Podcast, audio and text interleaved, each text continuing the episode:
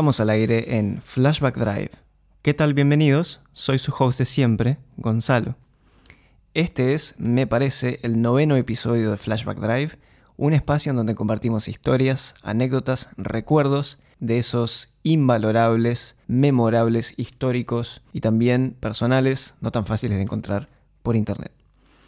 Digo que creo que es el capítulo 9 porque tengo algunos capítulos que grabé y que todavía no subí y que ni siquiera sé en qué orden los voy a subir.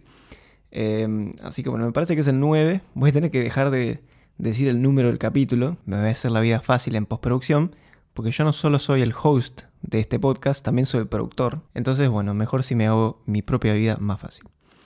En este capítulo de Flashback Drive voy a hablar acerca de mi experiencia yendo al Gran Premio de Fórmula 1 de Gran Bretaña en el año 2023, hace dos semanas atrás, en el circuito de Silverstone. circuito de Silverstone, que es una de las grandes catedrales del automovilismo mundial. Ahí se corrió la primera carrera del actual Campeonato Mundial de Conductores de Fórmula 1, que eso fue en el año 1950, después de la Segunda Guerra Mundial la primera carrera de la Fórmula 1, tal como la conocemos hoy en día, con el Campeonato Mundial de Pilotos que conocemos hoy en día, fue ahí en Silverstone. Silverstone es un circuito que queda en las afueras de Londres, en Inglaterra, y queda en, en un sitio que era un aeropuerto militar que se usó hasta la Segunda Guerra Mundial, si no estoy equivocado. Así que es un circuito muy grande, es una vuelta que es de aproximadamente 7 kilómetros. Y bueno, yo soy gran entusiasta de la Fórmula 1, un gran fan de la Fórmula 1, del, del, automovilismo en general. Es un, es un, tema que es muy de familia y es un tema también que yo mismo he desarrollado. Mi, gusto por los autos, mi gusto por las carreras y mi gusto por la Fórmula 1, que, que, la miro ininterrumpidamente a través de la televisión desde hace 20 años. Desde la temporada 2003 de Fórmula 1, que, que miro las carreras casi sin perderme ninguna. Eh, y bueno, yo crecí mirando Silverstone por la tele, eh, es un gran premio del año muy esperado, es una pista muy esperada, que es muy rápida, con curvas históricas, curbones históricos de la Fórmula 1, un lugar histórico. Me gustaría arrancar explicando por qué fui a esta carrera, eh, que pasó algo muy especial. La carrera fue un domingo 9 de julio y ese día casualmente es mi cumpleaños. Y yo había decidido, más o menos en mayo de este año, yo dije, mmm, me gustaría pasar mi cumpleaños no en Eindhoven, sino más bien en algún otro lugar con amigos. Eh, porque a mí me pasó que en, en, mayo, junio, yo estuve de visita en la Argentina. Y como yo estaba yendo a la Argentina, yendo a casa por varias semanas, yo ya quería tener algún plan divertido para cuando volviese a Europa. Y había pensado, bueno, mi cumpleaños idealmente estaría bueno si lo podría festejar en Londres, porque ahí en Londres vive un amigo que estudió conmigo y también yo sabía que iba a estar familia de visita en Londres. Entonces, claro, era como un combo perfecto, objetivo, ir a Londres a pasar mi cumpleaños con amigos, con familia, y además eh, es una ciudad que a mí me, particularmente me gusta, es la época donde está Wimbledon también, que es el torneo de tenis, el Gran Slam. Así que nada, me pareció una, buena idea. Bueno, me voy de vacaciones a Argentina, vuelvo, qué sé yo, qué sé cuánto. Y bueno, más o menos dos semanas antes de mi cumpleaños, empiezo a arreglar ya eh, mi vuelo hacia Londres y dónde me iba a quedar y qué iba a hacer y etcétera, etcétera. Una semana antes está el Gran Premio de Austria. Y en el Gran Premio de Austria me entero que la próxima carrera era en Gran Bretaña. Yo no, no lo sabía, no había prestado atención al calendario. Pero me di cuenta que la carrera de Fórmula 1, la siguiente, iba a ser en el fin de semana, que yo iba a estar en Londres justo por casualidad, y que además la carrera iba a ser el domingo 9 de julio, que es mi cumpleaños. Y dije, uff, che, a ver si puedo... Se me metió la idea en la cabeza, a ver si puedo ir a ver la carrera el día de mi cumpleaños, como un autorregalo, ponele. Bueno, por X o por Y, de alguna otra forma, conseguí los tickets para ir a ver la carrera, para ir a ver todo el fin de semana, viernes, sábado, domingo. Y nada, de repente eh, iba a estar en Londres, iba a ir al Gran Premio de Gran Bretaña iba a pasar mi cumpleaños mirando la carrera desde la curva Chapel, que es una de las curvas muy famosas. Está en una serie de curbones que se llaman Maggots, Beckett's y Chapel, que es de las curvas más icónicas que tiene todo el calendario de la Fórmula 1 y toda la historia de la Fórmula 1. Así que esa era como la, la idea o el cronograma para mi cumpleaños. Salió así de rebote, compré mi entrada como cinco días antes de la carrera y terminé yendo a ver el Gran Premio de Gran Bretaña de Fórmula 1. Yo publiqué en Instagram si les interesaría que yo haga un podcast de cómo es ir a ver una carrera de Fórmula 1 y me dejaron varias preguntas, así que las voy a ir leyendo y voy a ir eh, respondiéndolas. Bueno, la primera pregunta es pros y contras versus la transmisión por televisión. Bueno, esta es una, es una gran pregunta porque es muy distinto ver una carrera estando en la pista que estando en la televisión. Y el automovilismo en general tiene una particularidad que en realidad es un problema. Y es que generalmente desde la televisión se ve mejor la carrera, se aprecia más la carrera, tenés todos los datos de cronometraje, los tiempos que hacen los autos, eh, el orden en, la grilla, podés ver repeticiones, podés ver tomas en cámara lenta de los autos. Y podés ir siguiendo un auto cuando va por el circuito. Que eso cuando estás en un autódromo no es así porque uno está en un lugar fijo, no te mueves y te puede pasar que te pierdas la acción en la pista. Porque de repente puede haber algún sobrepaso en otra curva o algún choque en una curva que vos no estás y que no puedes ver. Así que definitivamente hay ciertos, ciertos pros y ciertos contras de, de ir a ver una carrera a un circuito versus verla por la tele. Eh, hasta el punto que a veces vos estás en un circuito y hay gente que lo mira por la tele o que en casos extremos que lo streamea en su teléfono, estando ahí en el circuito. Es bastante particular. Bueno, a ver, pros de estar en un circuito y de verlo ahí en un circuito. Se aprecia mucho mejor la velocidad del auto. Eso es eso es muy marcada la diferencia, porque vos en un circuito estás estático, no te mueves. Entonces eh, aprecias bien claro la velocidad extremadamente alta y cómo toman las curvas los autos de Fórmula 1. Que eso en la tele por ahí tanto no se ve, porque la cámara se mueve todo el tiempo y sigue al auto. Entonces uno pierde la, la sensación de velocidad que tiene realmente. Y en particular cómo toman las curvas y cómo son capaces de doblar a tan altísima velocidad. Van muy, muy rápido los autos de Fórmula 1. En la tele hay pocas tomas que muestran esto. Son normalmente tomas estáticas, que hay pocas. Otra cosa que es muy impactante de estar en un circuito es que podés apreciar los cambios de elevación en el circuito. Los circuitos suben y bajan, eh, o sea, no son llanos, y eso en la tele a veces no se ve bien. Yo he tenido la suerte de ir a otros circuitos, he ido a Brasil en Interlagos, he ido a Sandboard, he ido al a Spa Francorchamps en el Gran Premio de Bélgica y a Silverstone, todos esos circuitos. Y particularmente en Spa se ve, es impresionante los cambios de elevación que tiene ese circuito. el circuito sube, baja. Eh, o Rouge, que es una de las curvas más famosas también, sube muy empinada hacia arriba. Y eso en la tele es, es difícil de ver. Eh, casi no se aprecia tanto. Pero ahí cuando estás en el circuito te das cuenta de cómo una pista puede subir y bajar. Y es más, a veces te, tenés que mover a otro lugar del circuito que está arriba. Y dices, uh, tengo que subir hasta allá. Y es una fiaca, dicen, vas caminando y sentís la subida.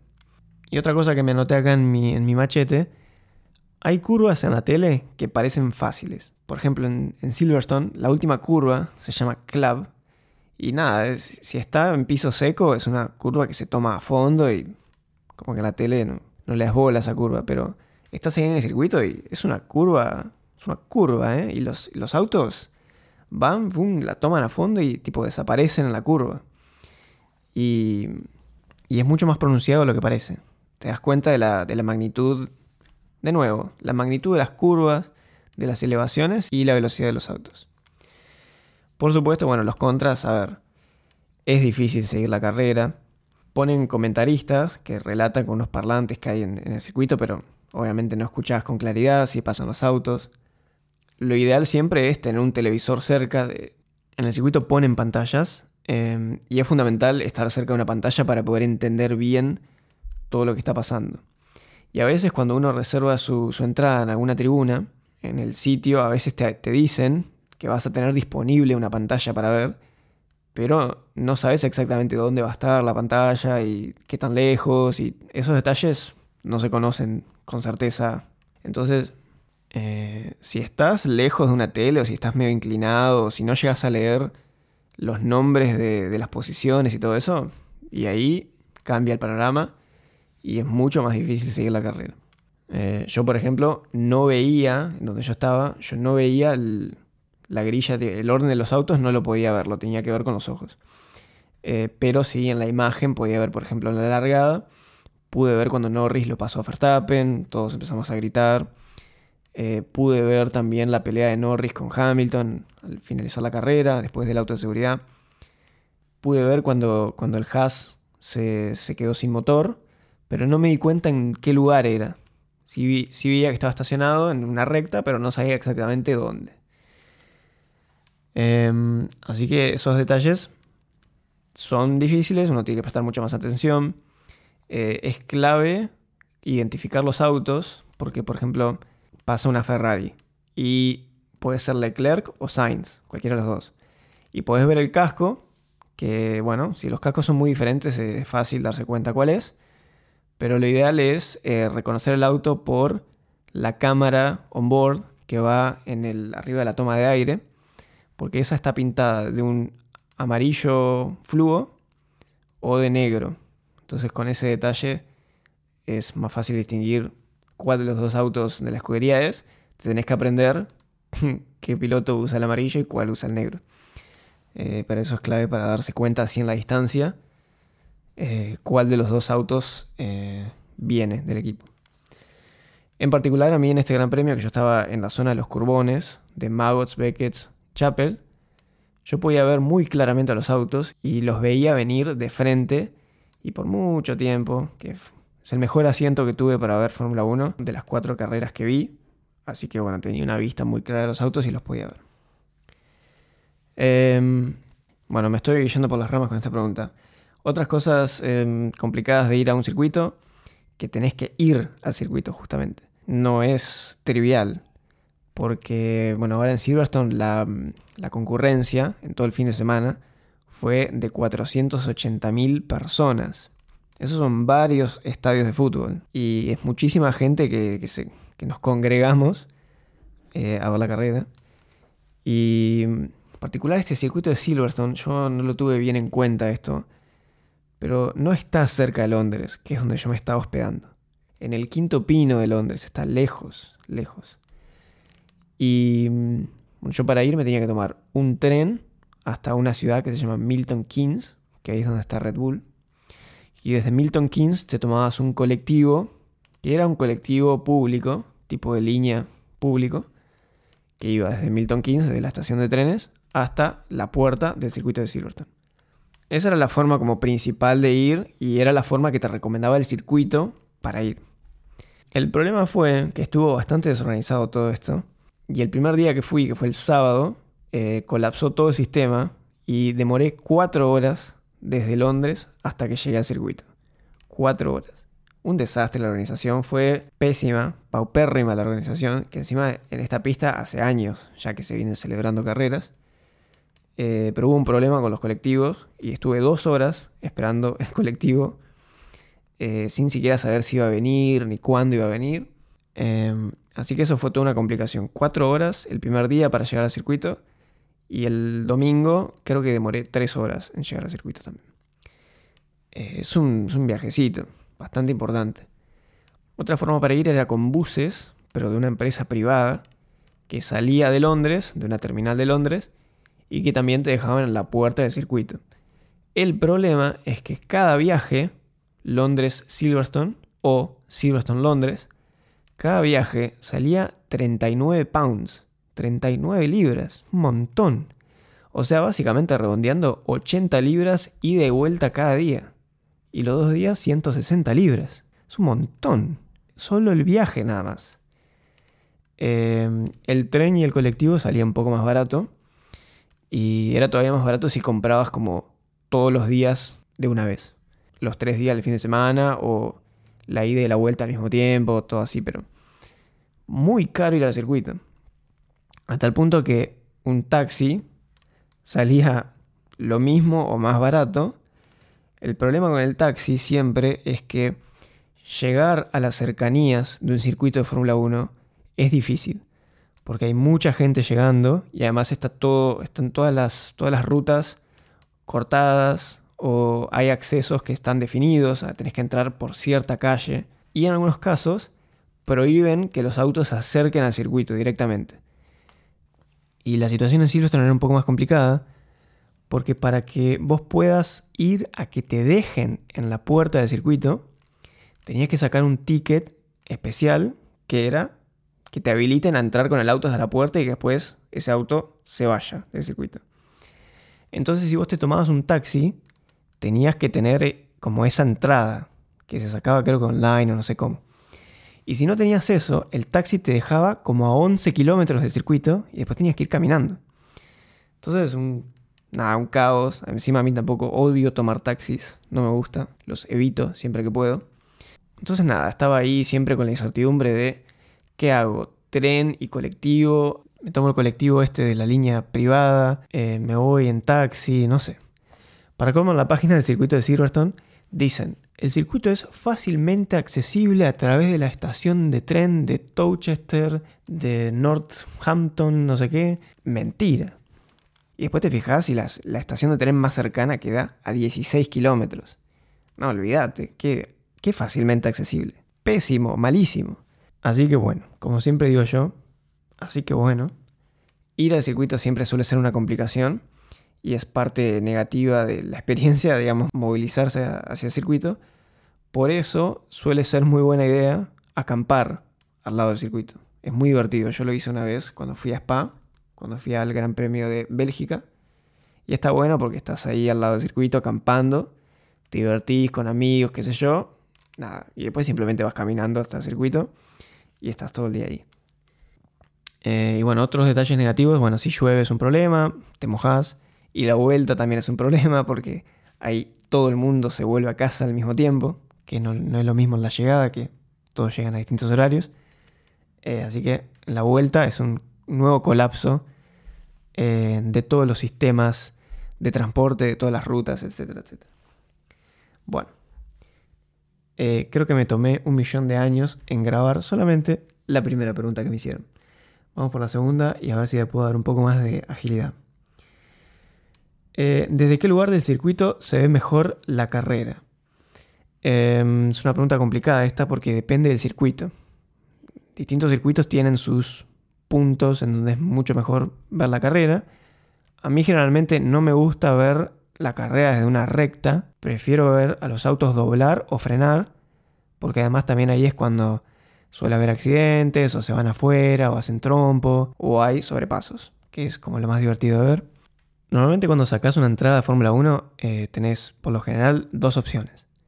Tenés un ticket de admisión general que te permite entrar al circuito y te permite caminar por las zonas comunes y también caminar alrededor del circuito y ver la carrera desde el costado, desde esta, estando en el pasto o sentado en tu silla playera.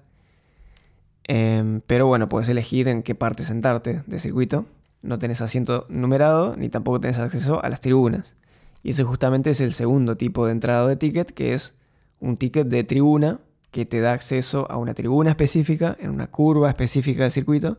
Y ahí tenés tu asiento numerado y tu lugar garantizado. Ya sabes que vas a llegar ahí que te vas a poder sentar ahí cómodo a veces con techo, que también es mucho mejor por si llega a llover, y que vas a ver la carrera perfecto sentado en tu tribuna. Em, como venía diciendo, depende por ahí lo que uno quiere ver. A mí no me gusta verlos en rectas, prefiero en curvas, y en particular en Silverstone. Eh, yo tenía muchas ganas de ir al sector donde yo fui, que era de curvas. Yo sabía que iba a ser una zona complicada para ver sobrepasos, y bueno, de hecho no hubo ninguno. Eh, yo recomendaría ir a, no sé, la curva de Stowe, Avi quizás, el tema es que Avi al ser la primera curva es más caro.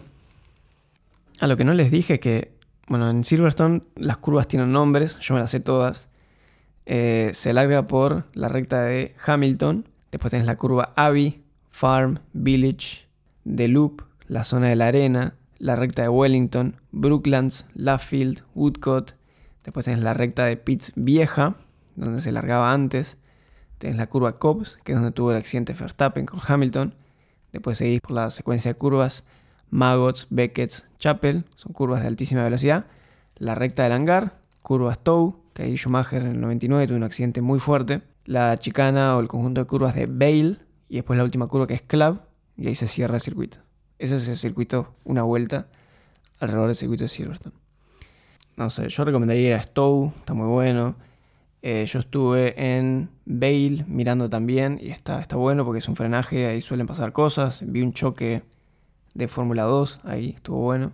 Depende la, la preferencia de uno y también el bolsillo de uno porque definitivamente los mejores lugares y las tribunas son marcadamente más caras que un ticket de admisión general o en otra tribuna que no tenga techo o cosas así.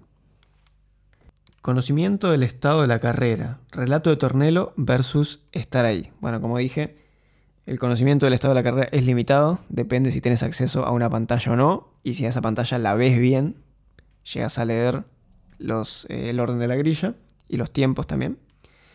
Eh, una cosa que yo he intentado hacer es tener los tiempos en mi celular, porque son la página de Fórmula 1, lo, lo puedes acceder al, al los tiempos en vivo, el live timing. Em, el tema es que en un circuito normalmente la disponibilidad de datos cae, a veces tenés, a veces no tenés internet por la cantidad de gente que hay y todo eso. Eh, también al estar tanto tiempo en un circuito, porque en el circuito estás todo el día, tenés que ir cuidando la batería de tu teléfono. Pero eh, yo en algunos momentos de la carrera puse la, la aplicación para ir, para ir viendo eh, los tiempos y el cronometraje y el orden de la grilla porque yo no llegaba a ver bien mi pantalla, entonces eso a mí a veces me limitaba un poco el conocimiento que yo tenía de la carrera. Pero, a ver, las cosas macro de la carrera sí las entendía perfectamente. Vuelvo a repetir, cuando Norris lo pasa a Verstappen en la largada, cuando empezaron a parar en boxes, cuando se lanzó el safety car, cuando se quedó eh, Magnussen, creo que era, con el Haas. esas, esas cosas sí las entendí. Me preguntan, ¿qué más hay antes de la carrera? Esta es una pregunta está buena porque, porque habilita mucho para hablar. Tengan en cuenta que las carreras de Fórmula 1 normalmente son a las 3 de la tarde y uno llega al circuito muy temprano. Yo ese día llegué al circuito creo que me había despertado a las 6 de la mañana en, Londres. Llegué al circuito tipo 10 de la mañana. Y bueno, entre las 10 de la mañana y las 3 de la tarde hay 5 horas, que hay que hacer algo. Bueno, en las carreras europeas hay para ver Fórmula 3 y Fórmula 2, que son las categorías escuela del automovilismo en, autos de fórmula antes de llegar a la Fórmula 1.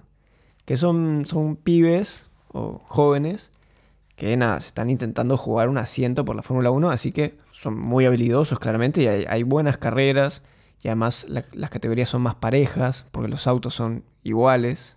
Entonces ver Fórmula 3, Fórmula 2 eh, es parte interesante de lo que, de lo que pasa ¿sí? en un gran premio de Fórmula 1 y que está muy bueno de ver esas carreras. Y esto pasa en, los, en las carreras en Europa, porque estas son categorías de soporte que van siguiendo el circo de la Fórmula 1 y que normalmente están en Europa. Si después van a correr a Australia, no llevan la Fórmula 3 ni la Fórmula 2 a Australia, eh, bueno, por cuestiones obvias, ¿no? Son, quedan muy lejos. Em, también hay a veces una copa Porsche con autos Porsche, que son autos tipo turismo, que eh, ponen eso en el peor horario posible, en el horario que la gente se va a comer al mediodía, ponen esas carreras. Yo no le presto mucha atención particularmente.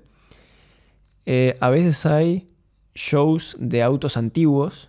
Acá en Silverstone por unos 15 minutos eh, pasaron autos antiguos de Fórmula 1 bastante rápido. Autos de los 50, de los 60, de los 70. Eh, pude ver autos del el Minardi del 99, el, creo que había un Benetton del 2000, un Jordan del 2002. Que estos encima son autos de Fórmula 1 que tienen motores distintos a los que tenemos ahora, que ahora son turbo 1.6. Y en los 2000 se usaban motores B10 3.0 que hacían un ruido escandaloso, hermosísimo. Eh, entonces está bueno ver los autos viejos por el ruido que hacen. Es impresionante. Es muy lindo escuchar.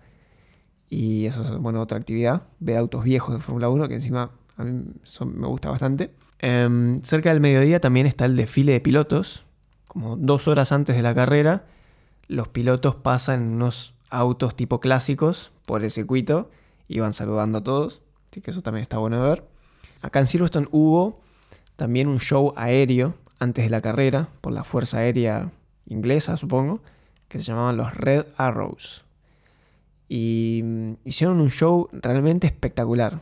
pasan en formación los, los aviones militares y pasan tirando humo y hacen estelas de humos de colores y hacen inversiones y hacen formas en el aire.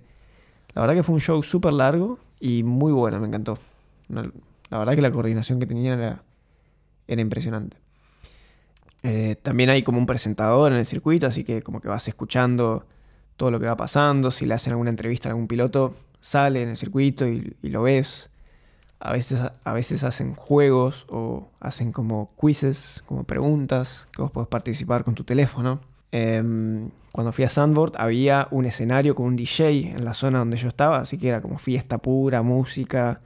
Había una mascota que bailaba en un escenario todo el tiempo. Em, y bueno, después ya lo, obvio, que es, hay puestos de comida, puedes ir a comer, vas a los negocios que venden la ropa con todo el, merchandising de los equipos. Podés, eh, a veces hay como zona de juegos, hay simuladores de Fórmula 1 que puedes correr carreras.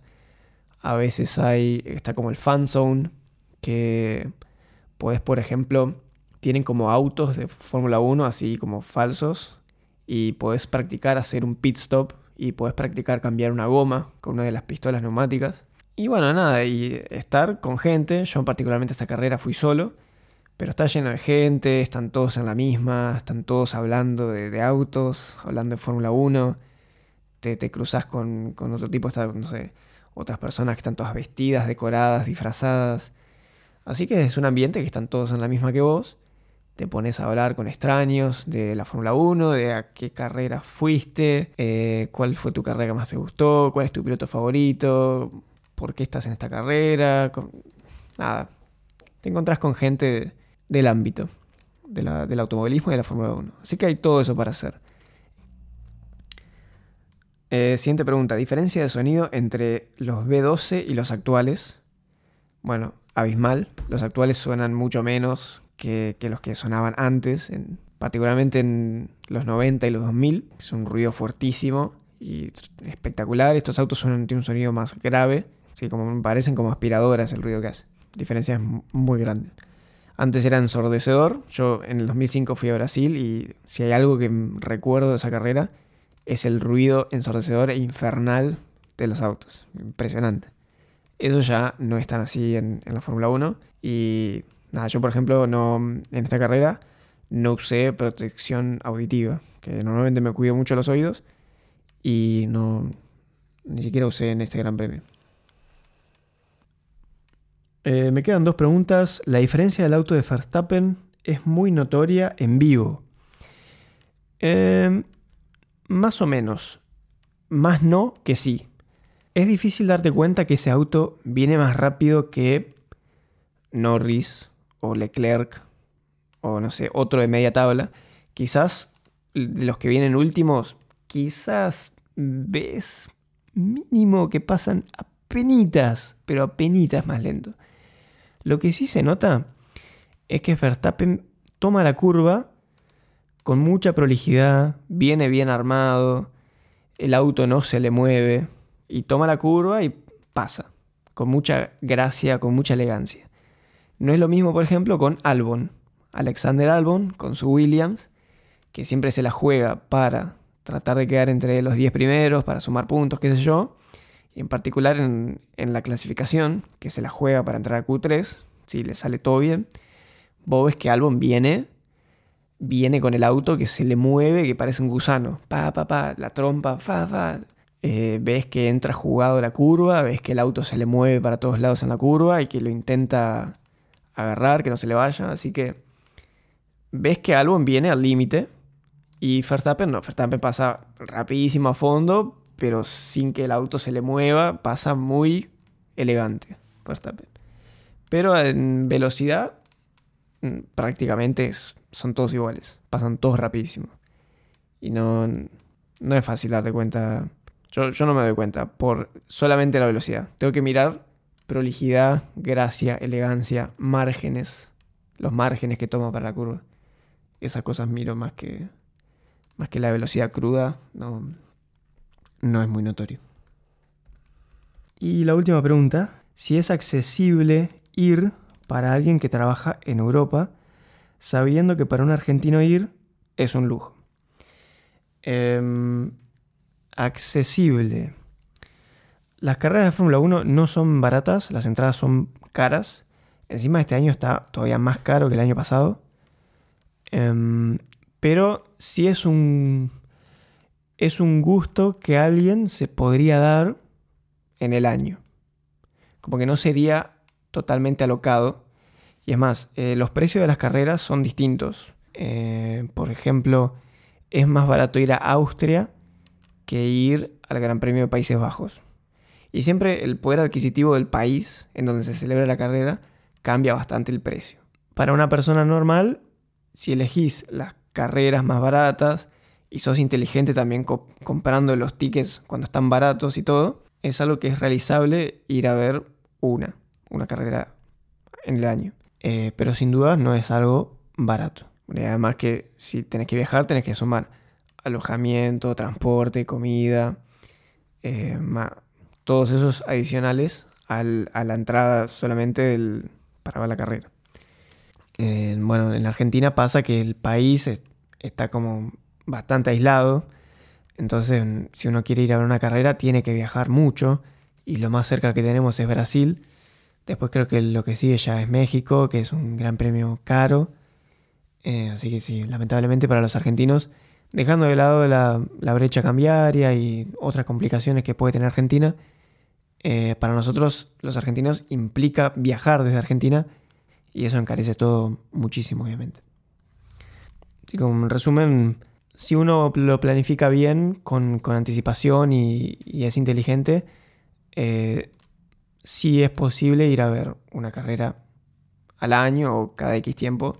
No es algo absolutamente ultra descabellado. Pero insisto que no es barato. Bueno, esa fue la última pregunta que recibí.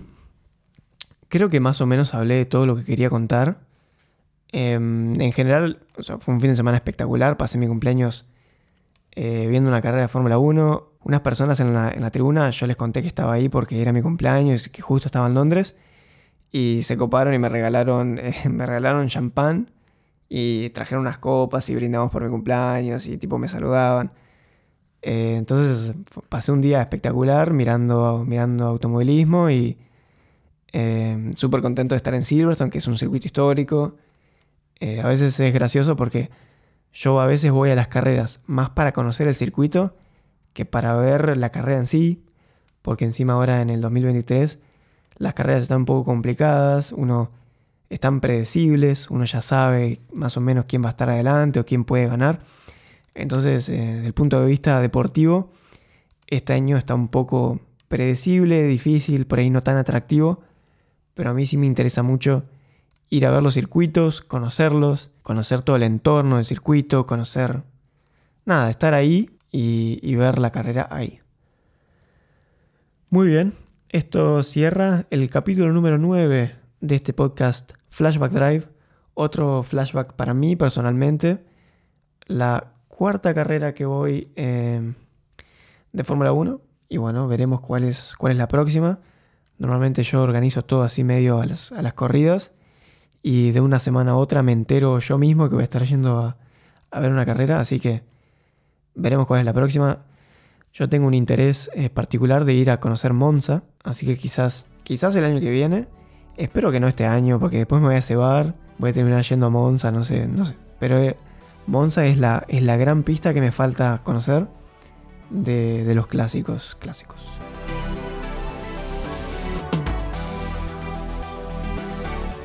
Muy bien, señores y señores, este es el cierre de mi historia en el Gran Premio de Gran Bretaña 2023 de la Fórmula 1. Muchísimas gracias por llegar hasta el final y como siempre estoy atento. Si quieren que hable de algún tema en particular, tengo muchas cosas que quiero contar.